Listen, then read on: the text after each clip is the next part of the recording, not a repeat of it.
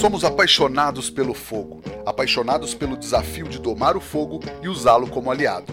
Eu sou o Rodrigo Peters e é essa paixão e respeito que trazemos para o É Fogo, um podcast de entrevistas onde o churrasco é tratado como hobby, mercado e paixão.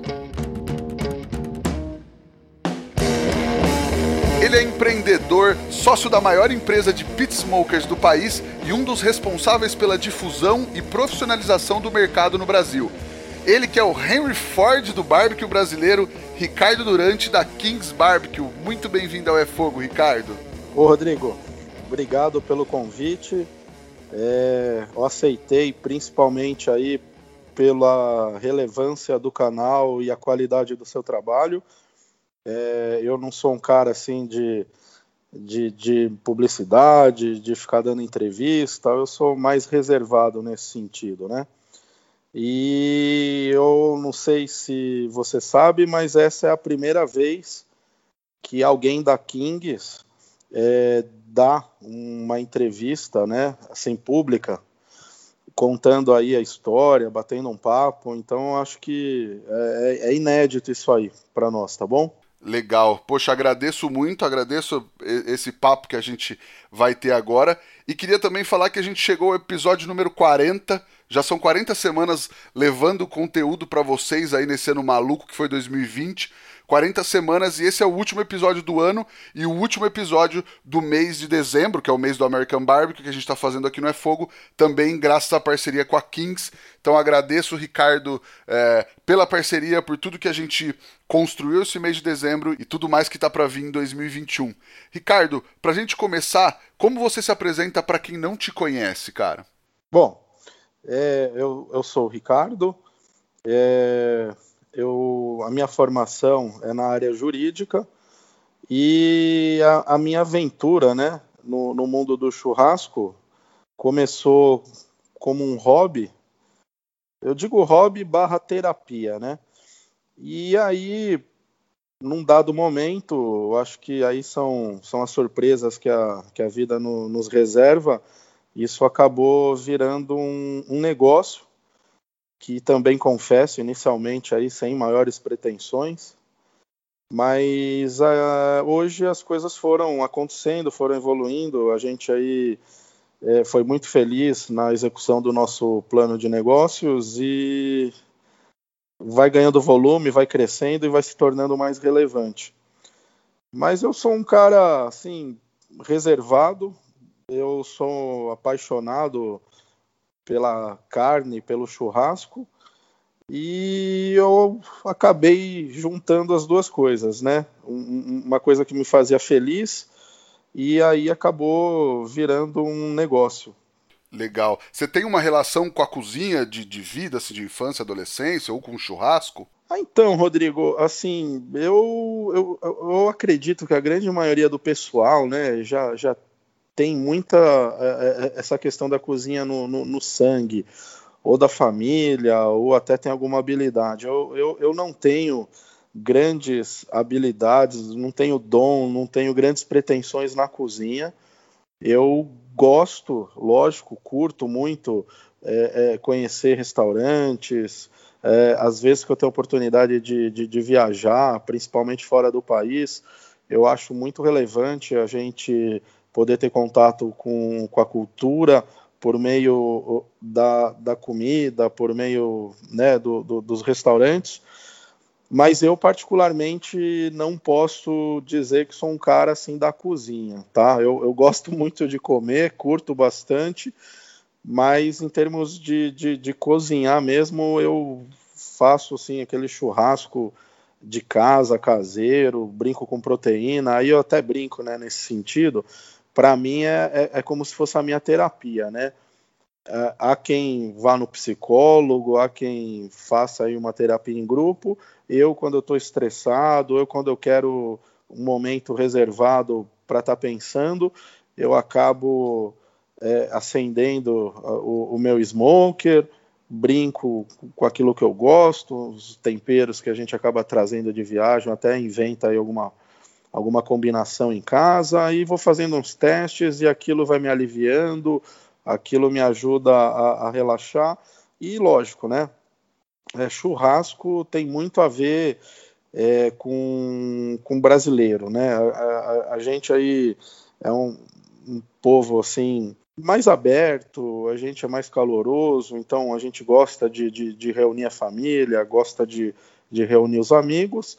E o churrasco eu acho que propicia esse ambiente, né? Onde a gente conversa, dá risada, faz brincadeira, é, né? Tem todo esse lado social, então acho que o meu envolvimento vem daí. Na minha família, a cozinheira é a Amanda, né? A Amanda, que é minha esposa, lá também trabalha com a gente na Kings. Ela é que é a cozinheira. Embora eu seja de família italiana, minha mãe é italiana, então a, a reunião na mesa sempre foi algo presente, mas eu não, não, não herdei nenhuma habilidade culinária. Então acabou me completando quando eu conheci e casei com a Amanda, porque ela que é a, a mestre cuca aqui da família, ela que domina o fogão e todas essas técnicas. Legal. Cara, e o churrasco defumado, como é que você conheceu, é, você teve o primeiro contato com isso? Eu né, já curtia fazer um churrasco sem nenhum compromisso em casa, né, dentro dessa questão aí de, de hobby, de, de barra terapia, para mim, funcionava muito como isso. E a gente, né, de uns anos para cá, é, é, pôde viajar com uma certa frequência, né? E os Estados Unidos sempre foram um destino muito interessante para minha família, né? A, a, minha esposa gostava muito de ir para lá, as crianças, né, que na época eram pequenininhas. Então a gente viajou muitas vezes seguidas para lá. Eu diria aí que praticamente todo ano, pelo menos uma ou duas vezes ao ano. É, nessas viagens, é natural que você vá experimentando algumas novidades. E dentre elas, é, se eu não me engano, 2009 para 2010, em Orlando, a gente acabou conhecendo uma smoke house, que é a, Four Rivers. Ela é de um texano, se eu não me engano, é o John Rivers. Isso muito perto de Orlando, eu acho que era até um, um bairro lá, foi o primeiro contato que eu tive, que a minha família teve com esse tipo de, de churrasco. A gente inicialmente achou que fosse uma churrascaria mais no, no, no modelo né, nosso aqui brasileiro, mas chegando lá a gente percebeu que o esquema era um pouco diferente, né? Os, as carnes, os cortes que estavam no cardápio a gente não, não conhecia nenhum, para falar a verdade, tanto que o que a gente experimentou foi um, um brisket que, que era muito interessante, né? Hoje a gente hoje, hoje, a gente conhece bem, mas na época era uma novidade para mim. Era na verdade eram duas novidades. Além do corte, né? Chamar brisket, e aí eu fui entender que era o peito do boi, etc. Ele era um brisket dry age. Então ele era maturado 30 dias e depois passava por todo aquele processo de defumação. Aí eu fiquei tão impressionado com o sabor, com o preparo, com o ambiente, porque tudo é, é, é, vai te fisgando, né? É, é, desde a, do, do, cenário da casa até o, o, o cheiro que, que, é muito característico, né? De, de, de, uma smoke house, aí os cortes, os sabores, assim, é, para mim foi uma explosão, foi um, foi um negócio assim, tinha o antes e o depois. E aí, a partir daí, que isso aconteceu em meados aí de 2009 para 2010, a partir daí toda vez que a gente ia para os Estados Unidos, a gente sempre buscava é, é, fazer uma ou outra refeição em alguma smokehouse, steakhouse. Então esse foi o contato que eu tive com o churrasco de defumação. Legal, mas daí até decidir montar uma empresa e fabricar os defumadores, como é que foi essa decisão e o início desse projeto? É, aí foi um caminho longo, né? Aí foi um caminho longo. Porque o que acontece? Ah, entre uma viagem e outra, aí você retorna para sua casa e aí você fica com aquela lembrança afetiva né, da, da experiência que você teve. E de alguma maneira você busca tentar reproduzir ela na, na sua cidade, na sua casa. E aí você começa a se deparar com uma série de dificuldades, né? Num primeiro momento, ainda mais no meu caso, que eu não era é, é, envolvido com, com a cozinha, não, não era do, né, desse ambiente de restaurante, Então, é, é, é, existia uma dificuldade adicional. Então, eu tentava dar uma pesquisada, é, era muito difícil encontrar alguma coisa tal. E aquilo vai te martelando. Aí aconteceu, deu numa das viagens, eu tenho a oportunidade de trazer um, um defumador pequenininho é, como bagagem, despachei, mas era aqueles bem simplesinhos mesmo, aqueles que você compra no supermercado, que você tem que ver a questão, não é nem o valor, porque o valor eu, eu me lembro que era muito barato, né, para nossa realidade é, adquirindo lá.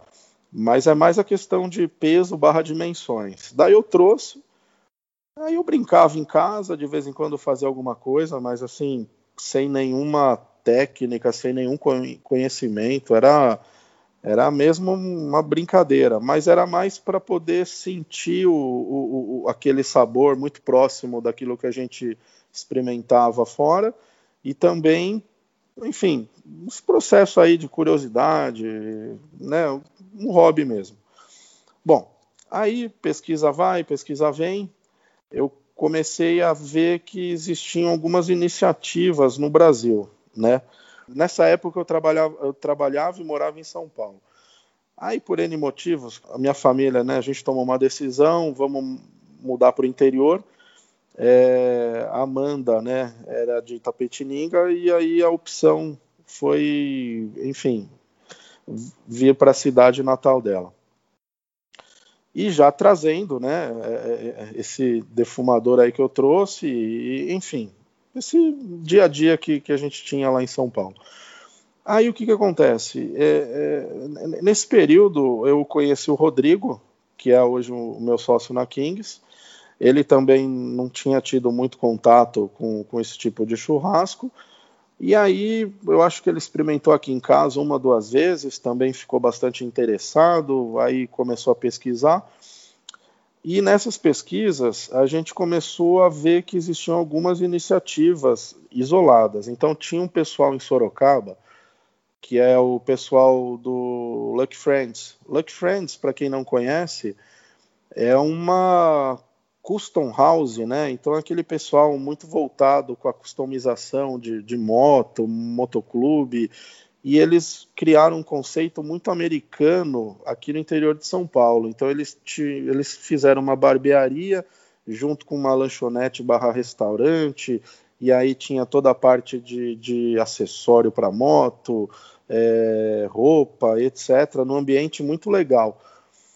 E aí eles, o Flavinho, que é o dono, e o Slashinho, que é o cara que cuida da operação do restaurante, se eu não me engano, já em 2014, viu? Eles fizeram, construíram lá na oficina deles um, um, um smoker e eles defumavam é, é, algumas, alguns cortes, algumas carnes lá. Cara, eu acho, eu acho que foi 2014 mesmo, porque foi o ano que eu morava em Sorocaba e voltei para Bauru, meio no começo do ano, e a minha mulher trabalhava é, a duas quadras na mesma rua de onde eles montaram. Então eles estavam montando, era um negócio super legal e a gente viu e a gente estava voltando, não deu tempo de conhecer. A gente voltou e conheceu depois, mas quando eles estavam montando, a gente voltou para Bauru. Então foi isso aí. Aí eu, eu, eu, conhecendo lá, eu lembro que eu ia cortar o cabelo, até conheci lá através, é, pela barbearia, né? E aí, frequentando lá e, e, e, experimentando as coisas que eles estavam fazendo, o cardápio, sempre que eu ia, eu, eu, eu, já marcava um horário que coincidisse com o almoço ou com a janta, aí eu levava os filhos, a esposa, e aquilo me remetia muito àquela experiência, né, aquela lembrança que a gente tinha das viagens. Aí, continuando pesquisar, é, aí a gente ficou sabendo que tinha o, o Boss, que é mais ou menos do mesmo período, eu não vou saber dizer para você exatamente se era antes ou depois, mas o Boss, né, que começou com o, o Tosse, o Deluca e o, e o Botino, né, que hoje é da, da churrascada, também tinha uma, uma casa legal nesse sentido, também uma iniciativa bacana. Cheguei aí quando eles foram para São Paulo. E aí a gente começou a entender, né, eu e o Rodrigo, poxa, começa a ter alguma coisa. Mas ainda é, é longe de, de, trilhar qualquer caminho é, é, empresarial. acontece que o Rodrigo ele era da área florestal. Então, eu acredito que, além do sabor, o fato dele ser da área florestal e a defumação mexer com madeira de alguma maneira também ajudou a ele se interessar. O fato é que a gente resolveu, por conta própria, fazer um defumador maior para cada um de nós. Ele já tinha lá uma oficina, então eu, era uma parte que eu desconhecia totalmente, essa parte de, de ferramenta, etc. E aí a gente começou a, a, a, ver um ou outro, fazer uma pesquisa muito superficial e acabamos executando esse projeto, um para mim um para ele. Os amigos dele e os meus amigos, quando viam, se interessavam, ficavam curiosos, é, é, dominava né, o assunto do, do, do, churrasco, da visita, e aí ficava todo mundo esperando as coisas ficarem prontas para experimentar, e era aquela expectativa. E aí eu, o Rodrigo sempre conversando, a gente fala, pô, aconteceu isso comigo e com você, ah, também, pô, que legal. Ah, vamos fazer um para dar de presente para não sei quem, e o outro para o outro fulano. E aí a gente começou assim. É, nesse meio tempo, né, a gente não parou mais de pesquisar o mercado, então começaram a ter é, algumas reuniões de churrasqueiros, né, alguns eventos muito embrionários, um pessoal mais relacionado à grelha, a fogo de chão, que já estava se organizando para, enfim, fazer um, um, um tipo de, de, de curso barra degustação. A gente começou em todos. Nessa época também a gente acabou conhecendo o, o Daniel Lee, o Anderson da, da, da, do Texas, o próprio Bruno, na época ele tinha um sócio que era o, o, o Sander, se eu não me engano, e aí a gente começou a ver, pô, tá tendo um cenário. É, a par disso, a, a, parte de proteína, a parte de frigorífico, também estava começando a, a, a, entender, vamos dizer assim, o interesse do público por cortes e carne de qualidade, né? É, isso começou principalmente com a parte do, de hambúrgueres, que o pessoal falava muito de hambúrguer gourmet, tudo virou gourmet, né? Cerveja artesanal, hambúrguer gourmet, pastel diferente, então estava tudo meio que, que ganhando uma dimensão mais elaborada, mais caprichada. E a carne começou por isso, né? Tanto que daí começou, foi a primeira vez que, né, nessa época, que a gente começou a ouvir de, de outras raças, né? eu, eu, particularmente comecei a ouvir falar de Angus, Hereford, tudo nessa época. Antes disso a gente comprava carne e não perguntava, é, é só sabia se era de boi, de porco ou de frango, mas não se conversava sobre é, espécimes, né? E aí, cara, pessoal muito curioso, entendendo, a gente vendo que tinha esse movimento, as conversas, todo mundo reclamando que é muito difícil, não acha lenha, não acha ferramenta, não acha nada.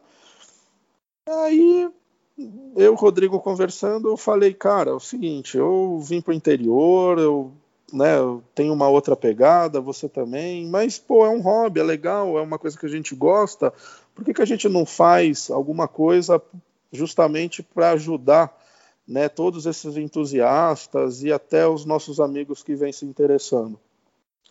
E aí nasceu a Kings. A Kings nasceu basicamente nessas circunstâncias. E aí de lá para cá, né, a coisa veio crescendo, profissionalizando, aí aí entrou né, um, um, um, trabalho mesmo de encarar isso como empresa e executar um plano de negócio. Demais. E aí, por que, que vocês resolveram trazer um projeto de Smoker, o, o projeto do, é, do, do equipamento em si, do Texas e não desenvolver um no Brasil? Então, Rodrigo, o, o negócio, assim, para mim, na época, foi muito óbvio, né? É, tem um pouco a ver com a, a minha característica pessoal. Eu sou um cara muito detalhista. Eu, quando eu entro para fazer alguma coisa, eu entro de cabeça. Não, não, não consigo e não me contento em fazer mais ou menos. Então, eu, eu já tenho essa cobrança e eu já tenho essa maneira de trabalhar é, é, é muito particular.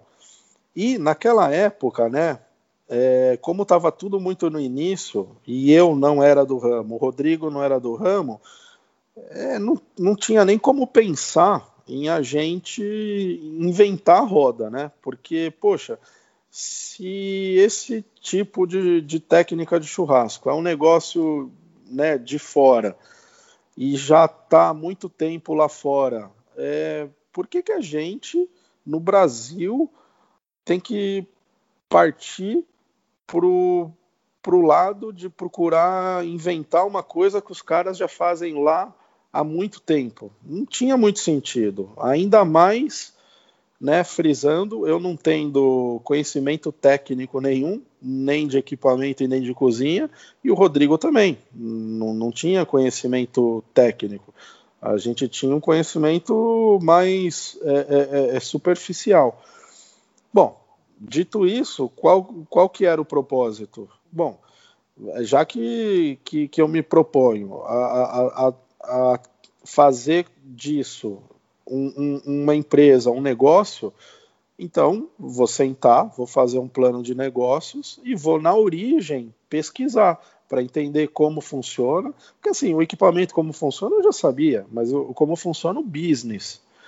Então eu vou lá fora, vou entender como é que funciona o equipamento, qual equipamento faz mais e menos sucesso, quem compra, questão de fabricação, a gente foi pesquisar, fui visitar fabricantes, fui visitar lojas, fui visitar restaurante, eu fui tentar fazer uma ideia e dessa pesquisa toda a gente trouxe para o Brasil é, aquilo que a gente entendeu que, que fosse de fato ajudar né, na execução desse plano de negócios. Aí a gente resolveu, né, de maneira é, é, é, é assim, com séria, com compromisso com o mercado, ah, vamos licenciar ah, um ou dois modelos e vamos startar a empresa dessa maneira e depois o, o mercado vai direcionar o caminho que a gente vai tomar.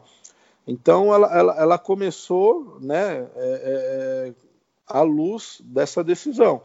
Eu não ia querer inventar a roda, era muito natural você buscar na fonte que o pessoal estava fazendo e trazer para o Brasil um, um, né, um, um, projeto, um plano de negócios que de fato valesse a pena ser trabalhado no médio e longo prazo e que tivesse condições de, de da gente colher os frutos no futuro. E aí depois, né, conforme é, o mercado fosse consumindo os nossos produtos e a gente analisando, né, as demandas, o feedback e também com a nossa experiência adquirida, aí a gente foi criando todos os demais modelos, a, completando a linha, mas sempre com o DNA da Kings. Então iniciou, né, com, com esses projetos de fora e aí depois a gente foi desenvolvendo e criando todos os outros modelos aqui internamente. Então foi assim que a gente é, amadureceu os nossos produtos. E foi um, um projeto bem pioneiro no Brasil naquele momento, né? Então, tudo fruto da pesquisa e do trabalho. Porque o que, que acontece? Paralelamente à pesquisa que foi feita fora, obviamente a gente também se debruçou e pesquisou aqui internamente. Então, tem coisas que mudam. O tipo da proteína, é, os hábitos e costumes do nosso país, disponibilidade de lenha, é, muitas coisas, o clima, é, disponibilidade de material, poder aquisitivo, N coisas. Então, o que, que aconteceu? Na volta, desenhei o plano de negócios. Bom, vamos fazer. Mas vamos fazer de que maneira? Aí a gente pegou e optou em fazer o modelo reverse flow. Como nós éramos os pioneiros, em fabricar e encarar isso profissionalmente, não é que nós fomos os primeiros a fazer um defumador no Brasil, não é isso. O Anderson fazia, é, o pessoal do Lucky Friends fez, o próprio é, é, Botino com Tosse fizeram. Então, assim, é, existiam né, iniciativas isoladas, mas nós fomos pioneiros no sentido de entender isso como um business e elaborar e executar um plano de negócios. Então, quando nós resolvemos fazer, a, a, a conclusão foi: poxa, nós temos que fazer um reverse flow. cilíndrico. Por quê? Porque até então todos faziam quadrado. E se por um lado era mais fácil e barato fabricar um quadrado, por outro, a gente entendeu que o desempenho de um cilíndrico era melhor. Então, na busca de um produto de excelência, a gente optou em iniciar a empresa e construir a marca em cima do, do defumador cilíndrico. Aí a questão do reverse flow. O brasileiro, até então, não tinha contato quase que nenhum, não, não conhecia, era, era muito no início. E, e, essa configuração de equipamento, ele ajuda na estabilidade, ou seja, ele tem é, é, é, ele, é, ele, é, mais amigável para quem vai usar, porque ele é mais fácil de estabilizar e de se manter estabilizado.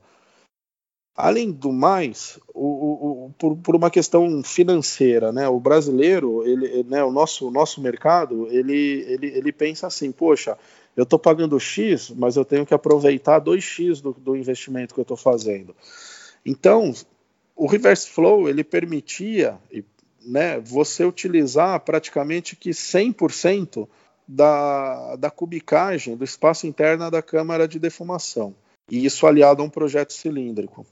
Aí também tinha a questão da disponibilidade da lenha. Naquela época você não achava lenha para defumação.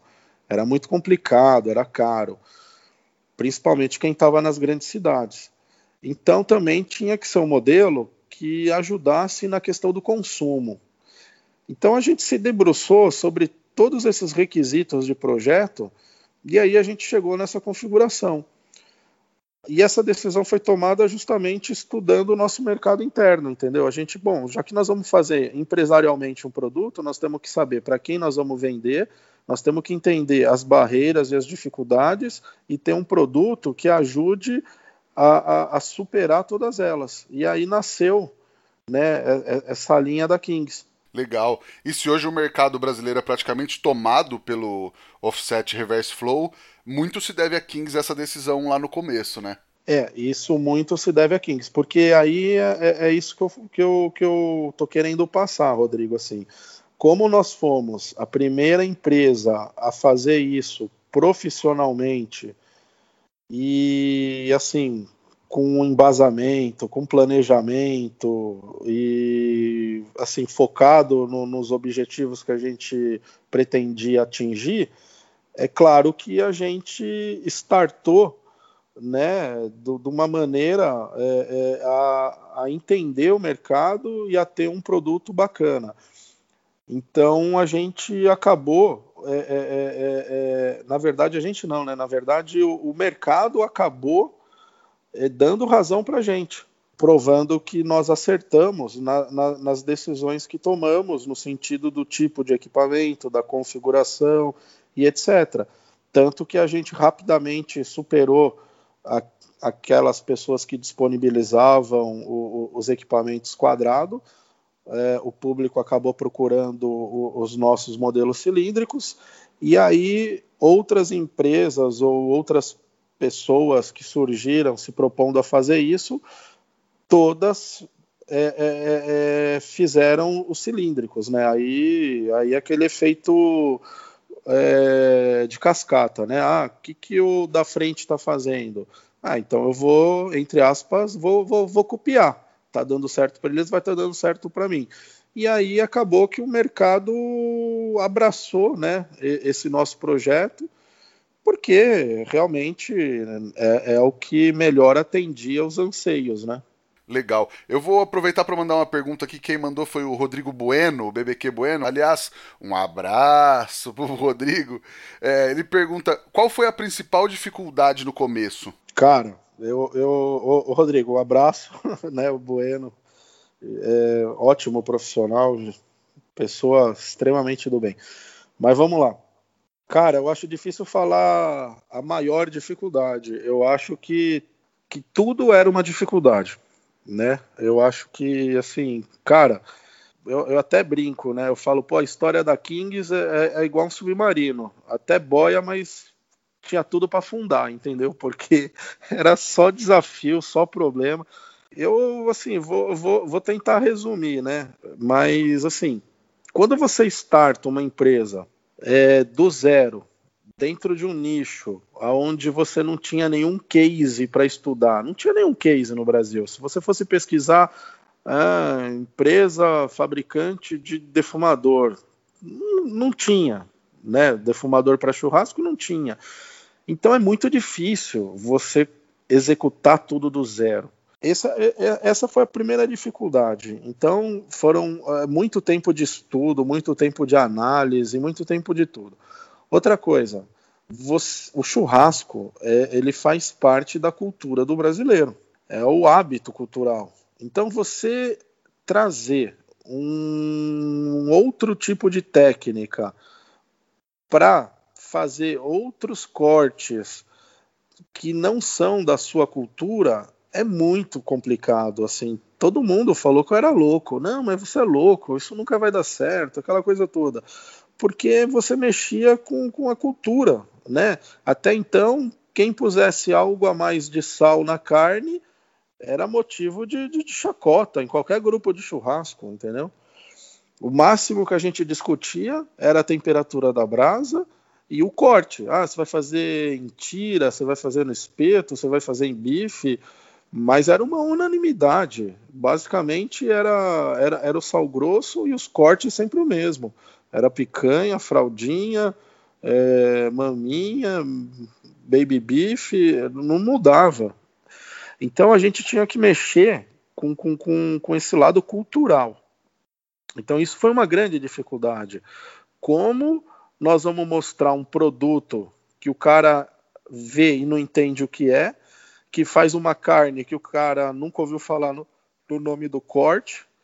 Como que a gente faz isso? Então foi muito complicado. Essa foi uma grande dificuldade. A outra dificuldade é o seguinte: ah, eu vou fazer uma empresa. Eu preciso montar a empresa, preciso de máquina, preciso contratar gente, etc. Mas se eu não tenho demanda, porque o meu público não conhece, se eu não tenho um case, para eu procurar algum fornecedor de máquina ou insumo para perguntar o que, que o outro está fazendo para eu poder me basear.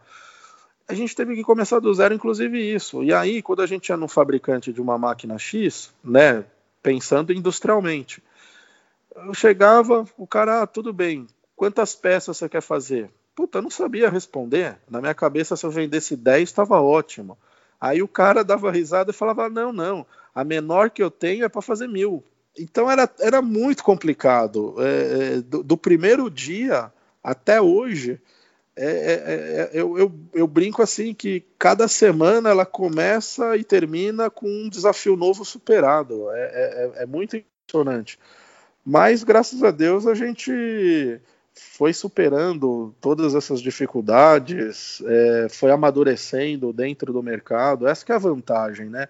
O fato da gente ter sido pioneiro, né? Da Kings ter sido pioneira, o fato da gente ter conseguido fazer um, um, um estudo de mercado, um estudo de produto, um planejamento, e isso colocou a gente numa vantagem muito significativa, porque se por um lado a gente teve todas essas dificuldades, por outro, a gente bebeu água limpa, porque quem é o, o, pioneiro, a chance de você chegar na fonte antes que os outros aumenta. Então hoje a gente conhece muito bem o mercado, hoje a gente é, é, tem muita informação, muita informação de, de, de número, de estatística, de gráfico, pesquisa. Hoje a gente sabe, assim, muito claramente, é, é, em termos de plano de negócio, o que a gente tem que fazer para o ano que vem, para outro ano, por aí vai. Está tudo sendo executado porque a gente nasceu e cresceu dentro desse mercado. Não é que nós éramos uma empresa de um outro segmento que, enfim, devia estar bem ou mal, enfim, mas que viu aqui uma oportunidade. Não, nós criamos, de certa maneira, essa oportunidade, porque a gente nasceu junto com, com os primeiros churrasqueiros profissionais, a gente nasceu junto com, com os primeiros eventos que hoje aí, pô, explodiram e todo mundo conhece. É, é, é eu, eu, eu, falo, né, quem, quem acompanhou a Kings, eu acho que, que sabe, Pô, a gente cansou de levar equipamento no, no, no meu carro e no carro do Rodrigo, a gente cansou de emprestar. É, então, assim, não é, não, não é a questão de, de, de, de ganho que veio antes do, do, do, desenvolver o mercado, entendeu? Pelo contrário, eu acho que até hoje a, a Kings é uma empresa é, muito comprometida com isso. A gente apoia muito evento, a gente é, conversa com muita gente. A gente, é, falar a verdade, a gente dá cara a tapa, né? Legal, porque quando você começa um mercado e o mercado não está desenvolvido, ou você espera o mercado crescer para crescer junto, ou você ajuda a acelerar esse crescimento para levantar todo mundo, né? Sim, com certeza. Mas aí vem aquilo que mais me motivou. É, como eu disse, tanto eu quanto o Rodrigo, a gente já vinha de outras áreas. Então, eu, eu, eu já tinha um, uma certa estabilidade financeira eu já tinha esse planejamento né, muito bem definido e a Kings não nasceu como uma necessidade de, de sustentar a família ou de, de gerar lucro né, da noite para o dia. É, o que me motivou foi, foram três coisas. Primeiro, de eu ter visto um, um, um segmento novo que não existia, e aí eu, eu, eu sabendo das minhas capacidades, é, sabendo do meu sócio, a, a, eu ter oportunidade de que a Kings é, me permita deixar um legado em alguma coisa, né? Então acho que, que a, a motivação pessoal minha foi, foi muito nesse sentido. É, pô, imagina você ser o primeiro cara a trazer uma bola e fazer a primeira partida de futebol. Então, esse legado é o que me motivou. Então, eu queria deixar um legado de que futuramente o pessoal analisando tudo falou, pô, a Kings estava lá desde o início, pô, a Kings ajudou a acontecer, se a Kings não, não levasse equipamento, dificilmente ia ter o evento tal, o campeonato tal, é, dificilmente eu teria iniciado um negócio ou teria iniciado na carreira, porque meus caras me ajudaram, eles me, me, me emprestaram, ou me venderam, ou me levaram, enfim, a gente forneceu a ferramenta né, para que muita gente pudesse iniciar um caminho nesse ramo. Então, isso foi o que. Esse foi o primeiro aspecto que me, me, me trouxe aí. O, o segundo foi o seguinte, assim, muitos amigos meus, né, isso é muito comum, né, nas capitais principalmente, o cara lá é médico, advogado, é engenheiro, então o cara sacrifica a, família em prol da carreira. E aí vem aquela crise dos 40, dos 50, né? O cara um belo dia chega em casa, o casamento tá ruim, o filho enveredou por caminhos aí, às vezes até droga e não sei o que, e o cara perde o controle, tem aquele relacionamento familiar ruim. E eu via nessa questão né, do, do, do churrasco, porque além da parte de equipamento, tem toda a parte de, de, de, evento, de confraternização. Então eu vi uma forma de poder engajar a família num projeto comum. Tanto que novamente, quem conhece sabe que a Nanda ajuda muito, o Gabriel se envolve, todo mundo se envolve, porque é uma coisa que eu quis que acontecesse para minha família, que a gente tivesse aí um, um, um, negócio num ramo que permitisse a gente né, ficar mais tempo juntos. Então, esse foi o segundo aspecto que, que me motivou bastante.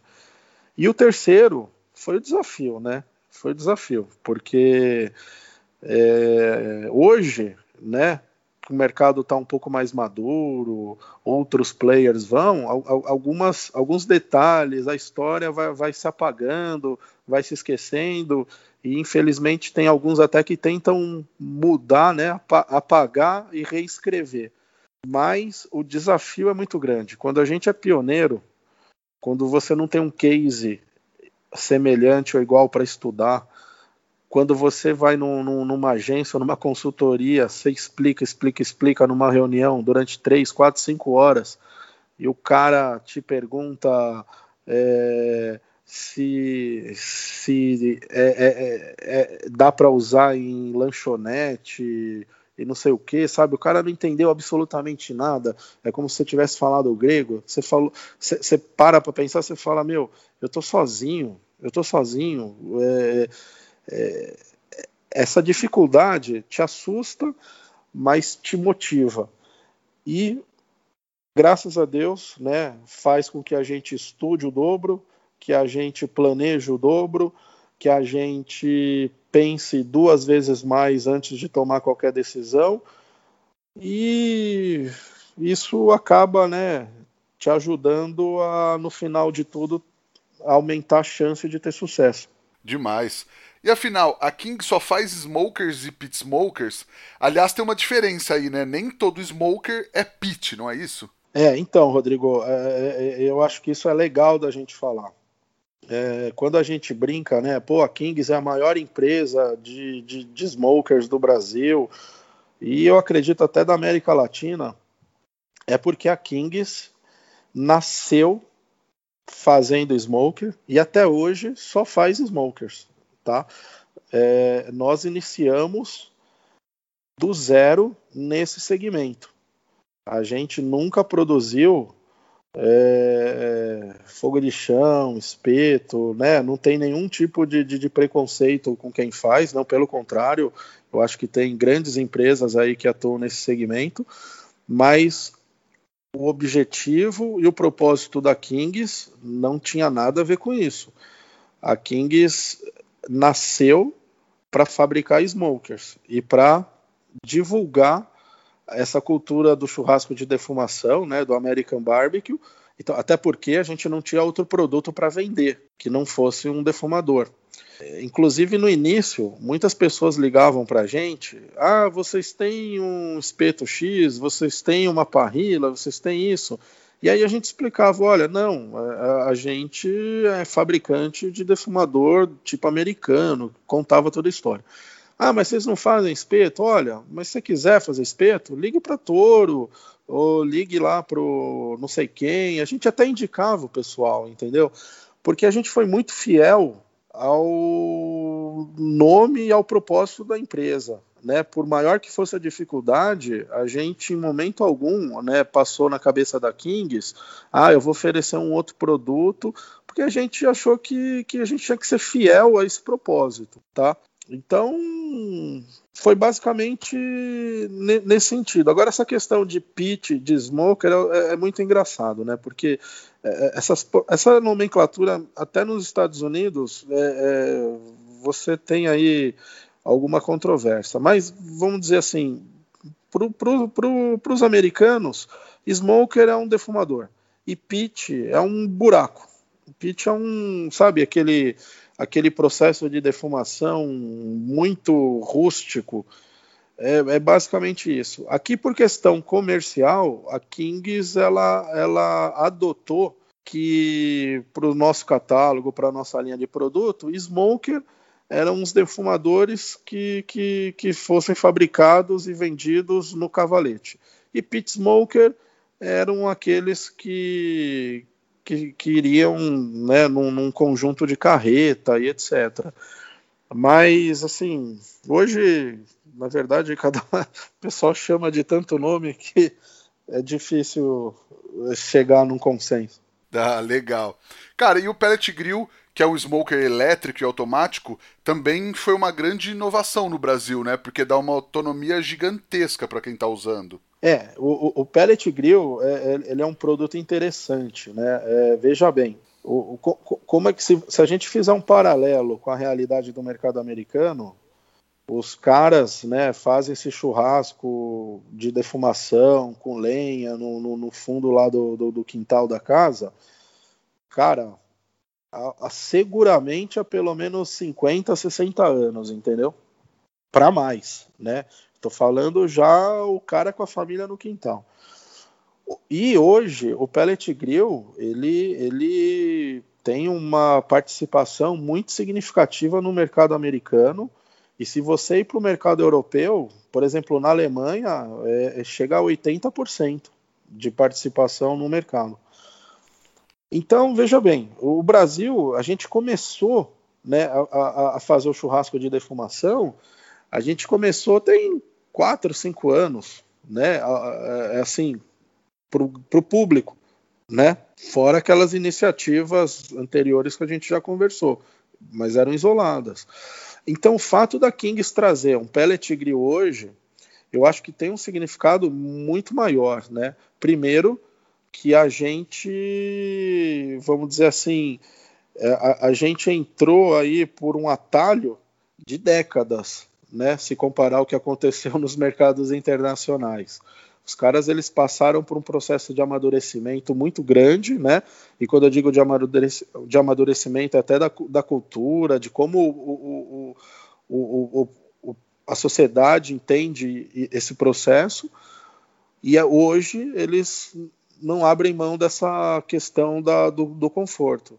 Aqui no Brasil, a gente meio que, que a gente pegou um atalho muito grande, né? Porque a gente mal começou a entender e mal começou a, a, a, a dominar o, o, churrasco de defumação no processo tradicional, com equipamento tradicional, vem a Kings novamente, de maneira pioneira, trazer oficialmente, né, fabricar e vender o primeiro pellet grill do Brasil, junto com o primeiro pellet de, de madeira frutífera. E isso é, é, é, volto a falar aquela questão do legado, que, que para mim é o que importa muito. É, não existia comercialmente é, é, uma empresa fazendo isso antes. Então, hoje a gente disponibiliza para o nosso público é, um equipamento que hoje é o, é o de ponta no mercado internacional, com, hoje ele encontra aqui no Brasil, né, num, num preço aí é, é, é, alto, mas não é proibitivo, e junto com a garantia de abastecimento de insumos, né, de, de pellet de madeira, etc. E eu acho legal, porque é uma maneira da gente é, socializar isso que nós estamos fazendo, porque agora a gente pode atingir novos públicos que guardavam algum, algum, alguma resistência com relação à, quantidade de fumaça, ao tempo que precisaria dedicar, ou, sabe, aquela inibição de, de, de ter que dominar o equipamento. Às vezes o cara quer ser só um, um churrasqueiro, ele não quer ser um pitmaster, entendeu? Na, na, no significado de dominar a máquina. Ele simplesmente quer lá pôr um, uma proteína e brincar com tempero, com sabor e depois degustar com a família. Ele não tem pretensão em, em, em aprender controle de temperatura, é, tipo de lenha, bababá. O cara, meu, simplesmente quer, quer aproveitar o, o resultado. Então, acho que, Rodrigo, é, o pellet grill, na verdade, talvez pudesse esperar aí alguns anos para ser introduzido no mercado brasileiro, mas a Kings, por outro lado, sempre com compromisso de, de, de trazer o melhor, de trazer as novidades, de estar tá na linha de frente disso que nós estamos vivendo hoje a gente resolveu investir e garantir o pioneirismo também nesse segmento. Demais, Ricardo. Cara, e como é que foi para Kings atravessar esse ano maluco que foi 2020? Porque ao mesmo tempo que foi um ano difícil e desafiador para todo mundo, muita gente procurou investir e se aprofundar no nosso mercado, né? Sim. É, então, vamos lá.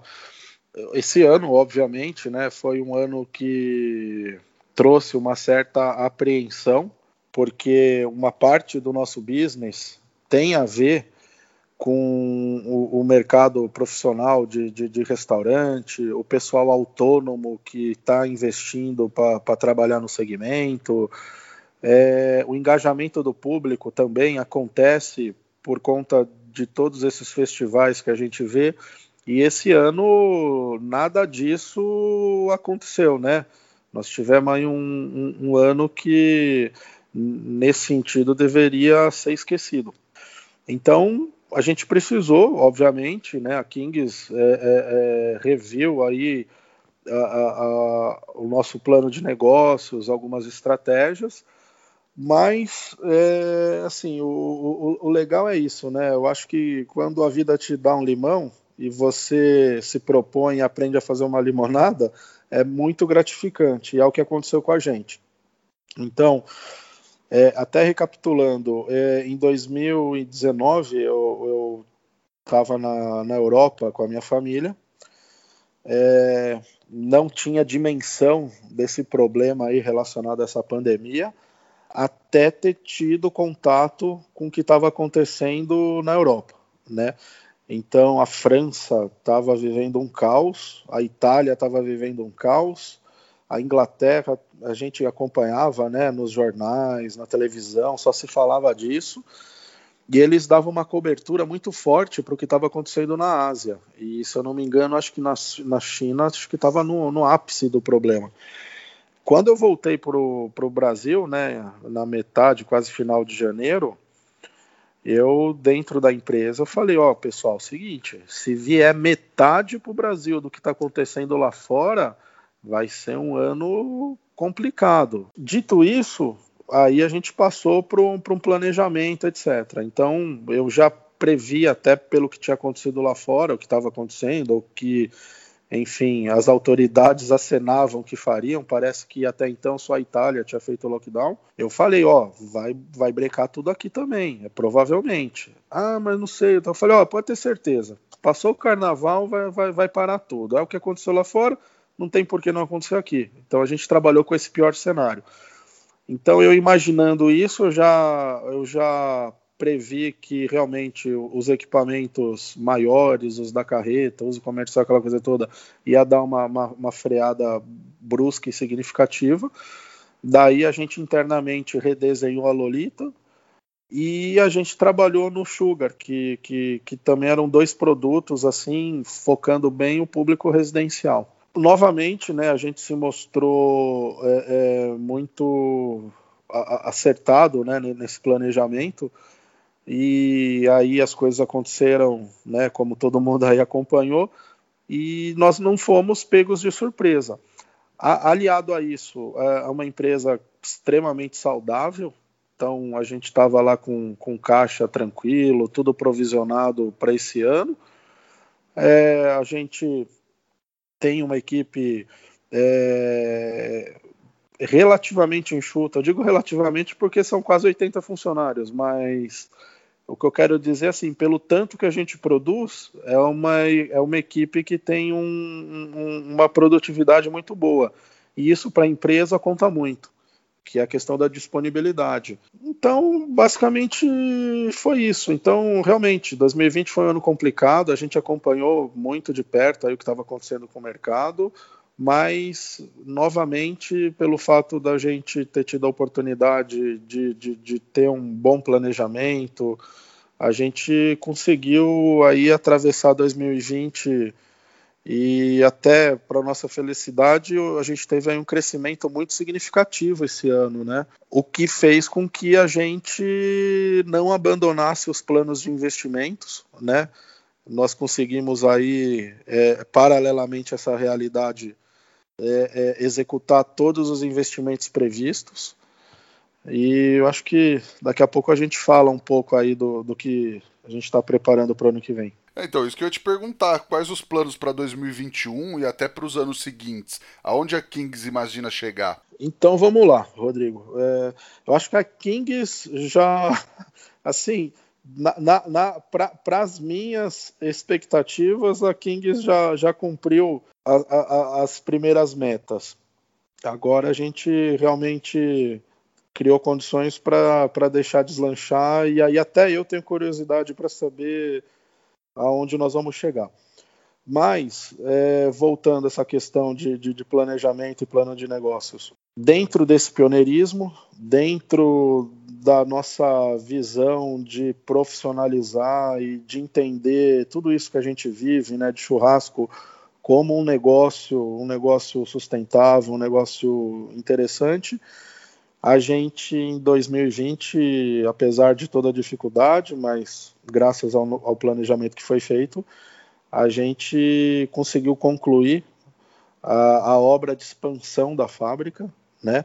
Então, não só a questão do, do, do, espaço físico, que, que vai ser muito interessante, aí o público por, vai ter acesso a tudo isso, vai ser muito legal em detalhes, mas além disso, a gente hoje vai ter, a partir de, de janeiro, janeiro para fevereiro, a Kings, a produção vai ser 100% industrializada, tá?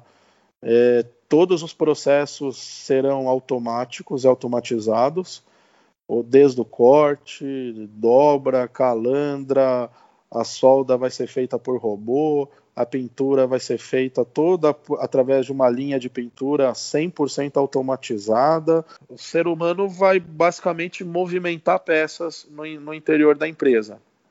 Isso vai fazer com que a gente ganhe uma escala jamais vista nesse novo segmento, que a gente tenha uma qualidade é, muito superior até a que a gente consegue entregar hoje e também que a gente derrube custos, enfim, eu acredito que a gente vai ganhar em toda a cadeia. É, além disso, né, questão de, de, gestão, então nós estamos trazendo aí profissionais de grandes empresas para estarem fazendo parte da equipe, né, do, na área assim já da, da administração, controladoria. Então nós estamos trazendo vários talentos para a empresa e a parte de gestão, né? Todos os softwares de controle. Então, assim, é, é, é, é, um, é como se a gente tivesse hoje é, saindo da casca do ovo e aí tivesse é, todo esse ambiente externo para termos de desafio, crescimento, para não ter mesmo é, para não ter limite, né? Eu acho que a gente está plantando todas essas sementes agora. E eu acho legal pontuar isso, por quê? Porque tem muito a ver com o que a gente fez lá atrás, bem no início, né? Quando a gente se propôs a fabricar e, e ia lá nos fornecedores e como é que eu qual máquina eu compro, porque eu não sei minha demanda, hoje a coisa se clareou muito para a gente, né?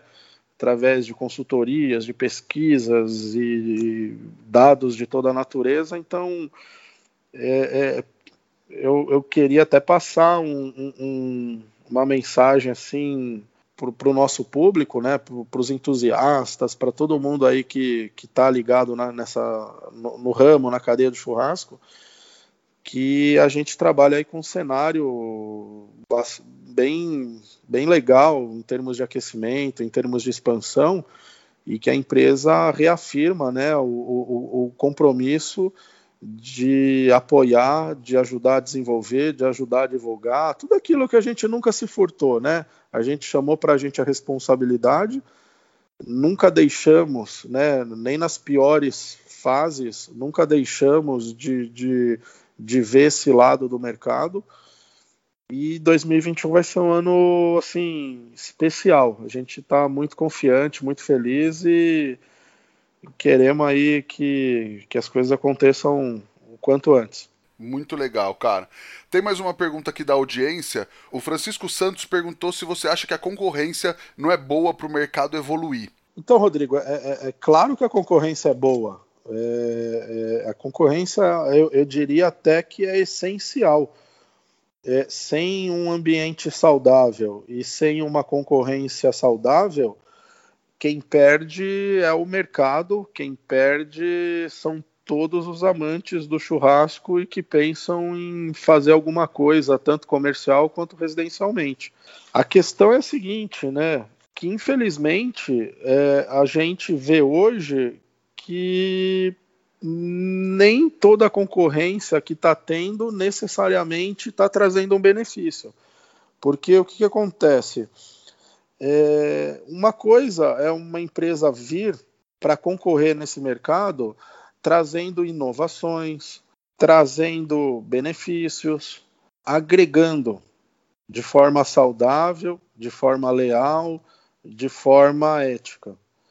Isso eu acho extremamente benéfico para as empresas concorrentes e para o mercado, como eu já falei.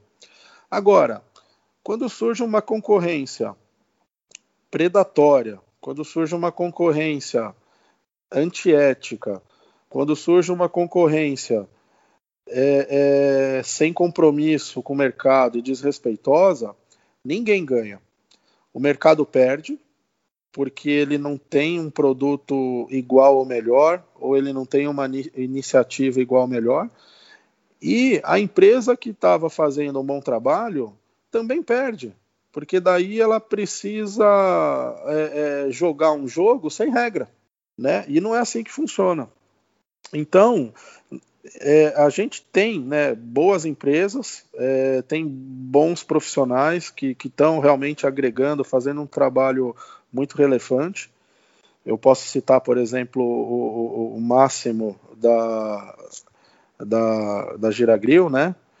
É, o, o, próprio Anderson, mas não é hoje a, a, a, realidade, né? Infelizmente, eu posso falar aqui da Kings, a gente é, precisa é, é, lidar aí com, com, com pessoas que não respeitam é, é, é propriedade é, é, intelectual dos projetos, a gente precisa lidar com fake news, e isso né, é, é chato, porque desvia o foco do que você está fazendo, com certeza não ajuda o mercado em nada, mas tirando isso, eu acho que, que o, o, a concorrência ela tem que existir, ela é muito boa e, e eu espero aí que o nosso mercado amadureça e, e, e a gente viva aí um cenário é, mais sadio, né? Justíssimo. Ricardo, vamos para o Lenha na Fogueira. Eu vou aproveitar uma pergunta que o Gui Ferraz fez, não sei se era também um pouco do que você estava falando antes, mas ele perguntou o que você acha das pessoas que precisam falar mal dos outros para serem notados no meio do barbecue e do churrasco. Então, Rodrigo, aí é, né, agora você, você vai me colocar aí numa saia justa, mas, cara, é, eu, eu acho que a minha opinião provavelmente a mesma de, da grande maioria, né? Eu acho assim que primeiro é, é, é, é coisa de gente insegura ou que é simplesmente maldosa, né? Porque, assim, bem resumidamente, quem tem confiança na qualidade do trabalho, quem tem foco no que está fazendo, é, cara, simplesmente não tem tempo para perder fazendo intriga ou polêmica, entendeu? Isso é fato. É, eu vejo aqui por mim, eu vejo pelo pessoal que a gente convive, cara, tá todo mundo correndo, tá todo mundo atarefado, cheio de compromisso, é, é, cara, a gente não tem tempo para nada, menos ainda para cuidar da vida dos outros e, enfim, ficar perdendo tempo inventando polêmica, né? Quem perde tempo com isso é porque está magoado, porque não confia no, no, no, trabalho, sabe que a história vai apagar ele, porque, é, enfim, não, não, fez nada relevante eu acho que, que, que é isso aí. E, e, o legal é o seguinte, cara, que, que de certa forma é, é, é, é até interessante, né? Porque quanto mais é, é pessoas é, sem ter né, um, um justo motivo ou, ou, sem ter um fundamento inventam uma mentira, criam uma, uma confusão, é, é, a gente percebe que a gente até se fortalece, porque quem não concorda, quem enxerga, quem sabe que, que é mentira, acaba tomando as dores. É, é, é até interessante, sabe? Dá, dá, até um efeito reverso, eu posso te, te afirmar. Mas é uma pena. Eu acho que se todo mundo tivesse trabalhando, se ajudando, e, e, e tivesse contente com o que está fazendo e, e, visualizando um, um, um, mercado maior e melhor, eu acho que todo mundo ganharia e a gente trataria o churrasco como deve ser tratado, que é uma reunião de amigos, que é um momento de celebração, que, que tem a ver muito com, com comemoração, com, com alegria, mas essa é a minha opinião. Então, eu faço a minha parte, né? A Kings faz a parte dela de, de trabalhar incansavelmente, de procurar atender todas as demandas que aparecem para gente e de nunca se envolver em nenhum tipo de, de diz que me diz. Justíssimo. Ricardo, a nossa pergunta de um milhão de reais, o que o fogo significa para você, cara? Cara, é, é, isso é interessante, Rodrigo. Assim, obviamente, né, assim, de, de, forma bastante objetiva, o, o, o, fogo é o combustível da Kings, né? É, tudo que a gente faz é para os nossos parceiros, para os nossos clientes porem fogo. Então, o fogo é essencial nesse processo todo. Agora, para mim, Ricardo, o, o, o fogo para mim é a, é, é, é, a centelha que, que aquece a alma, cara. Assim, é, pode ser um chavão, mas eu não me imagino fazendo outra coisa que não envolva fogo, que significa para mim calor, que significa aproximação, que significa interação, que significa convívio. Então eu entendo que o, que o fogo tem esse poder aí de aglutinar, de reunir, e isso me motiva. Maravilhoso. Ricardo, você tem um truque, uma dica, uma receita para passar para a galera agora? Cara, eu, eu, eu, eu tenho, eu tenho sim. Com, com relação a, a, a, a, equipamento, a defumador, cara, a dica é, é o defumador é como se fosse um ser vivo ele vai interagir e reagir com o dono e, e a experiência vai ser mais gratificante ou menos gratificante da maneira que eles se tratarem. Então, assim, se a pessoa respeitar o equipamento, souber trabalhar no tempo do equipamento, entender a dinâmica do equipamento, eles vão ter aí um casamento feliz e duradouro. Agora, se isso não acontecer, a chance de, de ter no final uma experiência é, que não seja satisfatória é, é, vai ser grande, entendeu? Esse é um ponto. Agora, na parte de cozinha, eu já falei que não, não é muito a minha praia, mas eu, eu, eu, eu, eu parto muito do, do princípio de que menos é mais, entendeu?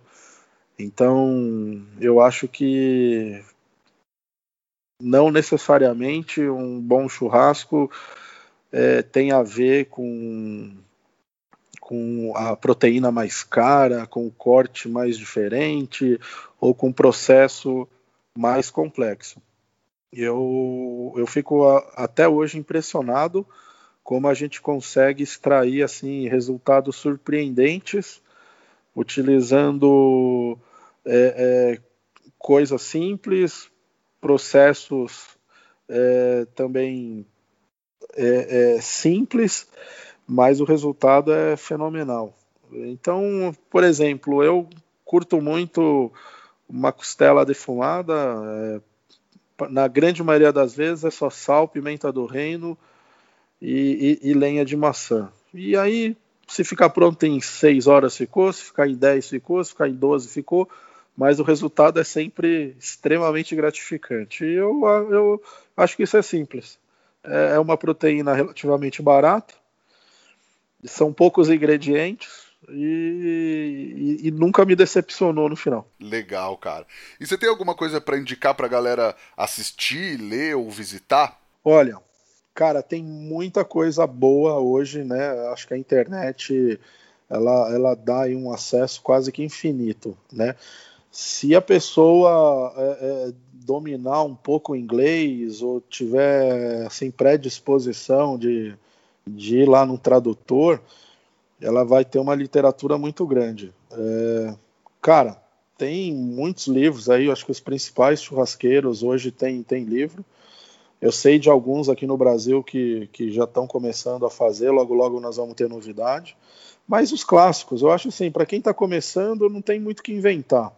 Né? Tem o, o, o, do Franklin, tem o do Myron Mixon. Aqui no Brasil, eu acho que, cara, eu acho que os canais são mais relevantes hoje para a gente, né?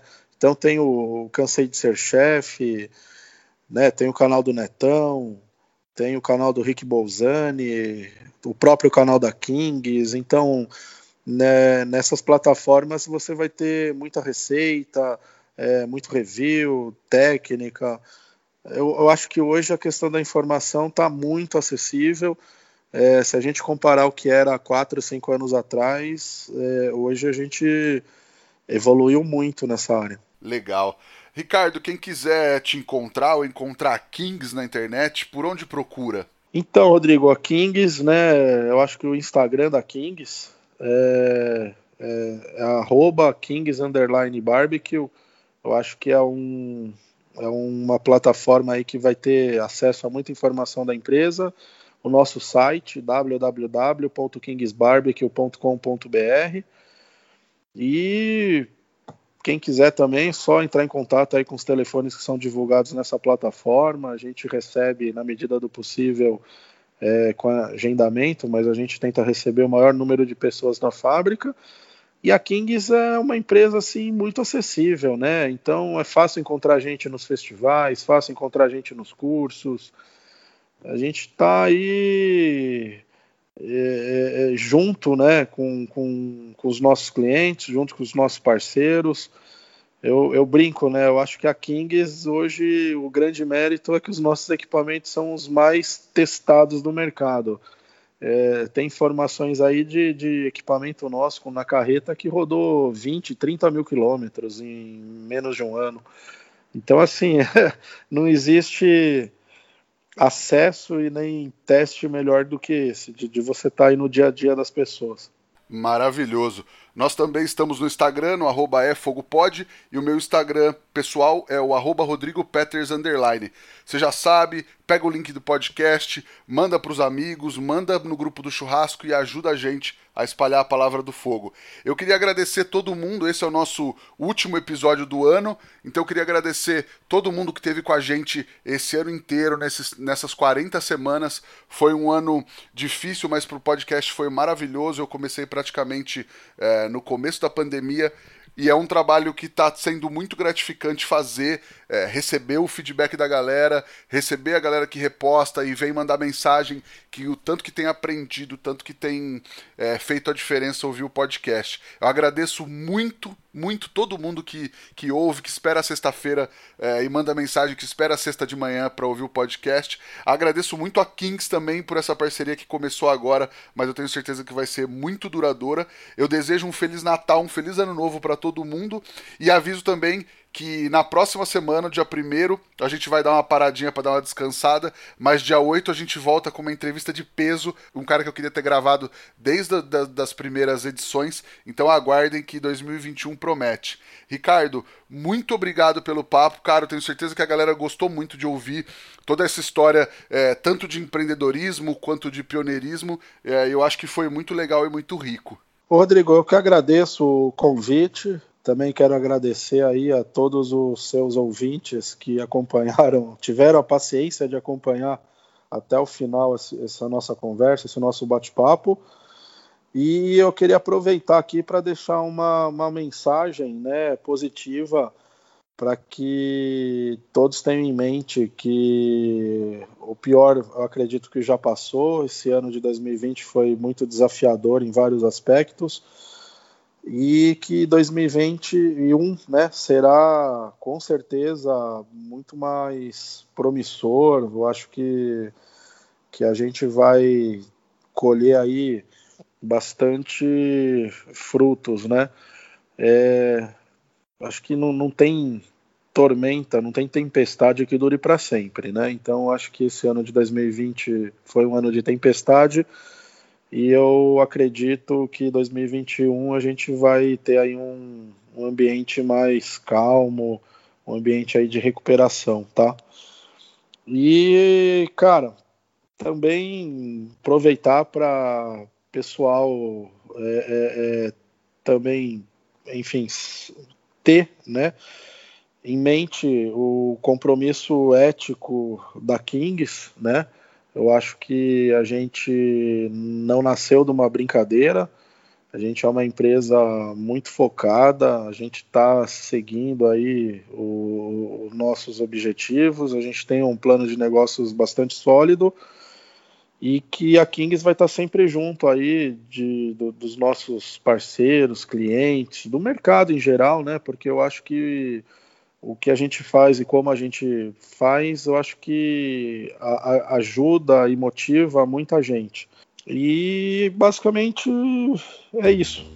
Eu acho que foi legal, foi bacana. Como eu disse, não, nunca tinha dado nenhum tipo de depoimento ou entrevista pública, mas eu acho que é uma oportunidade interessante aí da gente esclarecer e contar um pouco aí do, do, da nossa história e do nosso dia a dia. Com certeza, eu gostei muito, tenho certeza que a galera gostou muito também.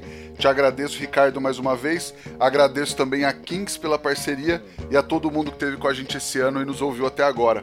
Muito obrigado e até o próximo episódio. Tchau!